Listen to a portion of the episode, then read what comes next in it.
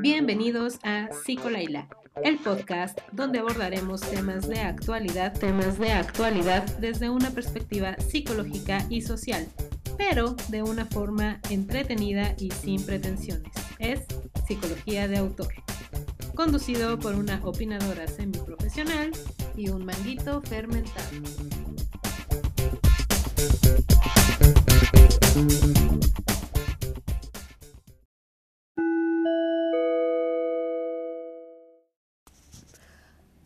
Chicos, bienvenidos. Esta vez no habrá chiste de introducción y tampoco estará con nosotros Saúl. Esto es porque, bueno, este tema es muy serio como para hacer un chiste de ello y Saúl no está con nosotros el día de hoy porque eh, pues este tema es algo que surgió de la semana pasada al día de hoy y no nos hemos podido coordinar para vernos, para hacer algo rápido, para, no sé, tratar el tema eh, de forma más profunda. Entonces decidimos que esta era la, forma en la que lo íbamos a traer a la mesa, al debate. Eh, los pongo en contexto. ¿De qué estoy hablando? Bueno, la semana pasada empecé a ver en redes sociales que había varias personas alertando sobre un hombre, un precandidato a una diputación en Puebla, que tenía unas fotos muy extrañas con su hija. Esto a raíz del 14 de febrero, como que, no sé, alguien le salió en su historia, yo creo, algo del 14 de febrero, y vieron a este señor y dijeron, a ver, este señor anda raro. ¿Por qué? Porque sube unas fotos con su hija hace ya unos cuantos años diciendo que, eh, bueno, que es la, mujer que ahora lo acompaña el 14 de febrero, refiriéndose ya como mujer. Eh, y que em, pues es el, amor de su vida, es su hija, ¿no? Y uno diría, ah, qué bonito, ¿no? Es una forma de decir que quiere mucho a la niña, que es este, el amor de su vida, qué bonito se da, ¿no? Es normal eso. Ok, bueno. Pero hay una alerta roja porque eh, hay todo un contexto un poco extraño está en la foto besando a su hija en la boca. Y diremos, pues también es normal, en muchas partes del el mundo se usa besar a los hijos en la boca. Sí, pero hay como todo un contexto alrededor de esta situación. Y como que poco a poco todo junto ya te dice que algo anda mal, porque no es que bese a su niña en la boca. Sin embargo, en México es una costumbre poco usual y pues deja tú de lo poco usual que puede ser esa práctica, ¿no? Eh, hay contextos, ¿no? Es, es un poco más usual en México hacia el norte del país. También, bueno, pues es que tenemos influencia de, Estados Unidos que lo hacen mucho. Eso no quiere decir que sean los únicos lugares. Obviamente en muchos lugares del mundo se usa. Eh, pero es, es poco usual. Ok, entonces dices, ok, hay una pequeña alarma ahí. Tal vez, eh, pero también el hecho de que pone en las fotos a su hija como, como si fuera su pareja, porque pone que el 14 de febrero lo pasa con ella, que le trae flores y que le trae chocolates y juguetes porque son sus cosas favoritas. Entonces, eh, que cada 14 de febrero lo pasa con ella y se refiere a ella como mujer o dama o cosas así cuando es una niña. ¿ok? ahí también decimos, ok, hay una, un pequeño foco rojo. Bueno, pues me voy al perfil de este señor, dije, vamos a ver qué más hay, vamos a ver si es cierto, digo, puede ser que sea alguien que no sabe establecer vínculos muy sanos con sus hijos, ¿no? y los posiciona en un, en un lugar que los hijos no, no les corresponde. Y eso, eso es real. O sea, tratar a los hijos como si fueran adultos o como si fueran la pareja no es sano para los niños porque les crea cierta confusión de roles. Bueno, pon tú. El tipo es torpe y no sabe eso. Ok. Pero me voy a, ver más fotos y cosas que tiene públicas. Y resulta que tiene unas inquietantes eh, fotografías y videos con su niña en donde se ve que la niña, por lo menos el torso, lo tiene descubierto. Entonces la niña está durmiendo y él también. Y él pone que no hay nada mejor que despertar junto a su hija recitando poesía. Órale. Qué onda con eso. Y en segunda, ninguno de los dos trae, eh, se, no se ve que traigan eh, alguna blusa, alguna pijama o algo por el estilo. Por lo menos el torso se les ve desnudo a ambos. La niña sí se está cubriendo con las sábanas, pero él no, y sí se ve sospechosa la, la imagen. Y te vas más para atrás y vas viendo, bueno, yo iba viendo más cosas y hay un video en donde creo que eh, la niña mudó dientes, entonces él la va a despertar para que vea este el dinero que le dejó el ratón y se aprecia a la niña que no trae ropa interior, no trae calzoncito, no trae pantalón, no trae nada en la parte baja. Entonces digo, ok, eso está bien feo, ¿no? No porque yo insinúe que él está haciendo algo o algún tipo de tocamiento indebido, pero sí está muy feo porque ¿por qué la niña no tiene una pijama? O sea, los niños también requieren cierta intimidad. Recordemos que también ya en un par de episodios hablamos acerca de la violencia hacia los menores. Ah, bueno, hay dos episodios. Uno me parece que es el episodio número dos de este mismo podcast y eh, el otro lo acabamos de hacer hace, hace poquito, se llama Violencia en Home Alone.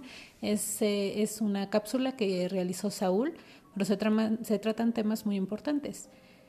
En esos episodios eh, mencionábamos qué se puede considerar violencia y qué no hacia un niño. Y el hecho de que no se respeten los derechos de un niño, eso es violentarlo. Aunque pues eh, eh, mm, es un poco ambigua, está no muy definida la violencia hacia los niños como concepto, porque hay muchas cosas que los vulneran, muchas cosas y es muy fácil o muy sencillo para un adulto estar vulnerando a un niño y a veces el adulto ni siquiera se da cuenta.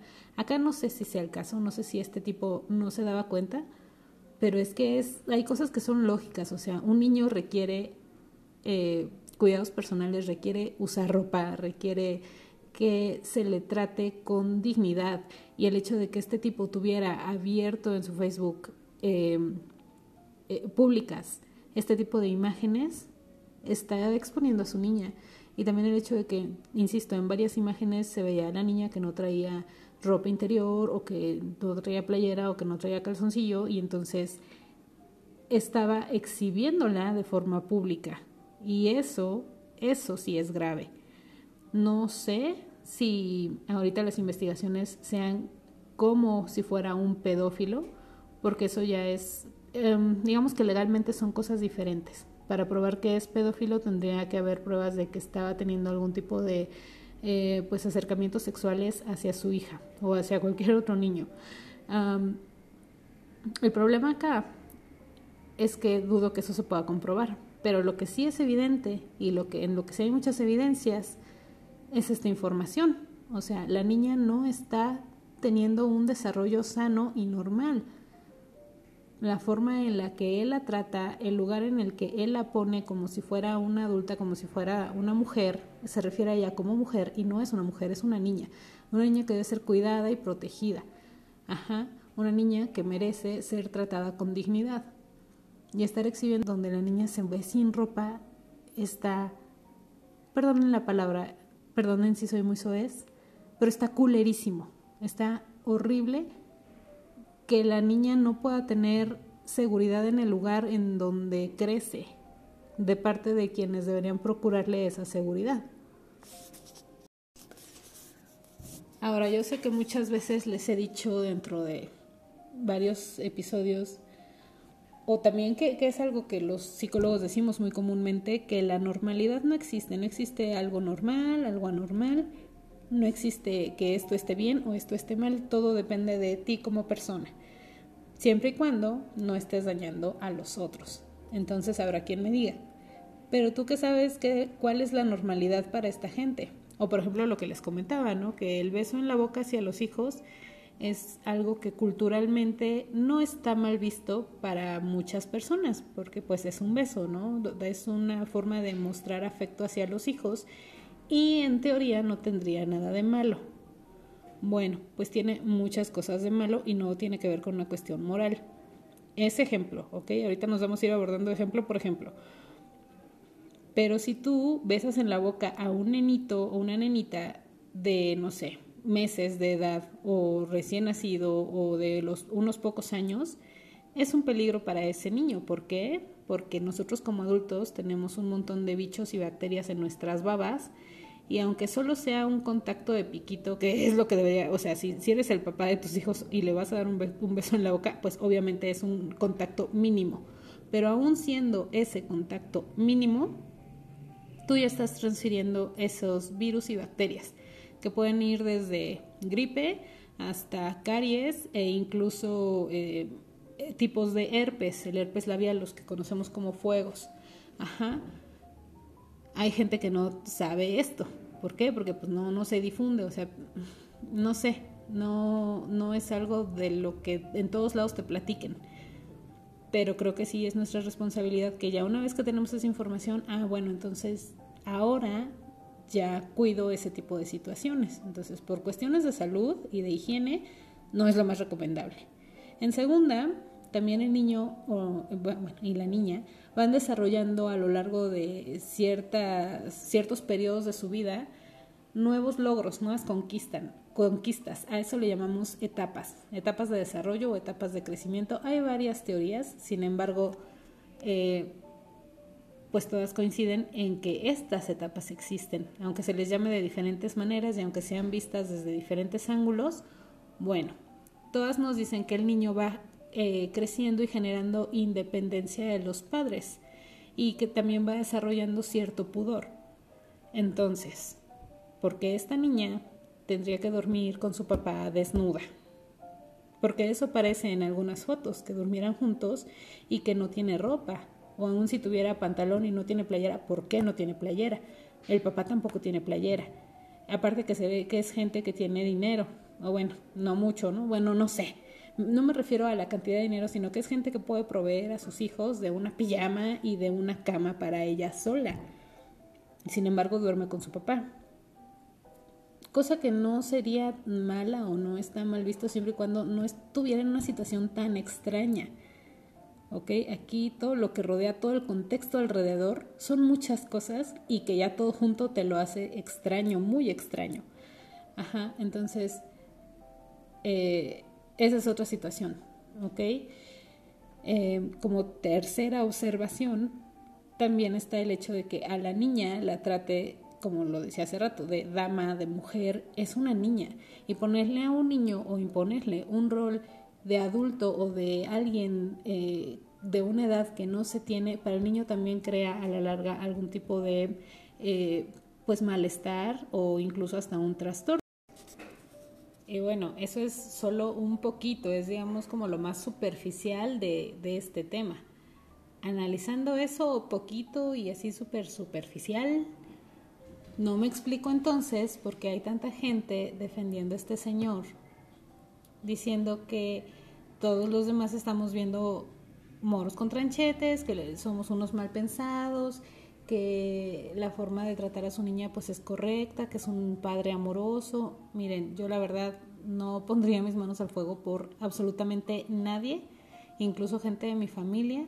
No sabemos, porque no sabemos, no sabemos cómo es esa gente tras las puertas, ¿saben? Dentro de sus casas, cuando nosotros no tenemos contacto con ellos, no podemos saber.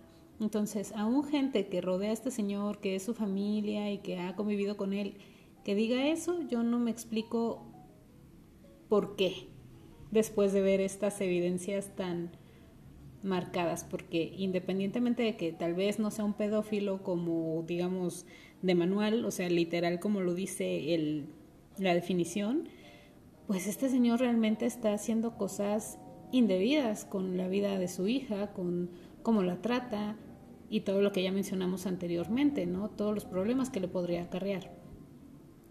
Entonces, hay gente de su círculo defendiéndolo. Y lo que me explico todavía menos es gente que ni lo conoce y que además lo está defendiendo en redes sociales. Que porque estamos, insisto, de mal pensados o no sé qué. O sea, ¿en serio esta gente o no ha visto la evidencia o en verdad no sé si preocuparme más por ellos, porque eso quiere decir que ellos también tienen normalizada esa conducta, que para ellos es algo que pues no tiene nada de malo, ¿no? insisto, no quiero crear juicios, no, no es, ese, no es esa mi función ni mi intención, pero pues eso me diría que es gente que tal vez ha vivido así, que le ha tocado vivir ese tipo de situaciones y por eso para ellos es como súper normal, así como de pues que el niño o la niña ande sin calzones, pues total está chiquito, ¿no? No hay problema.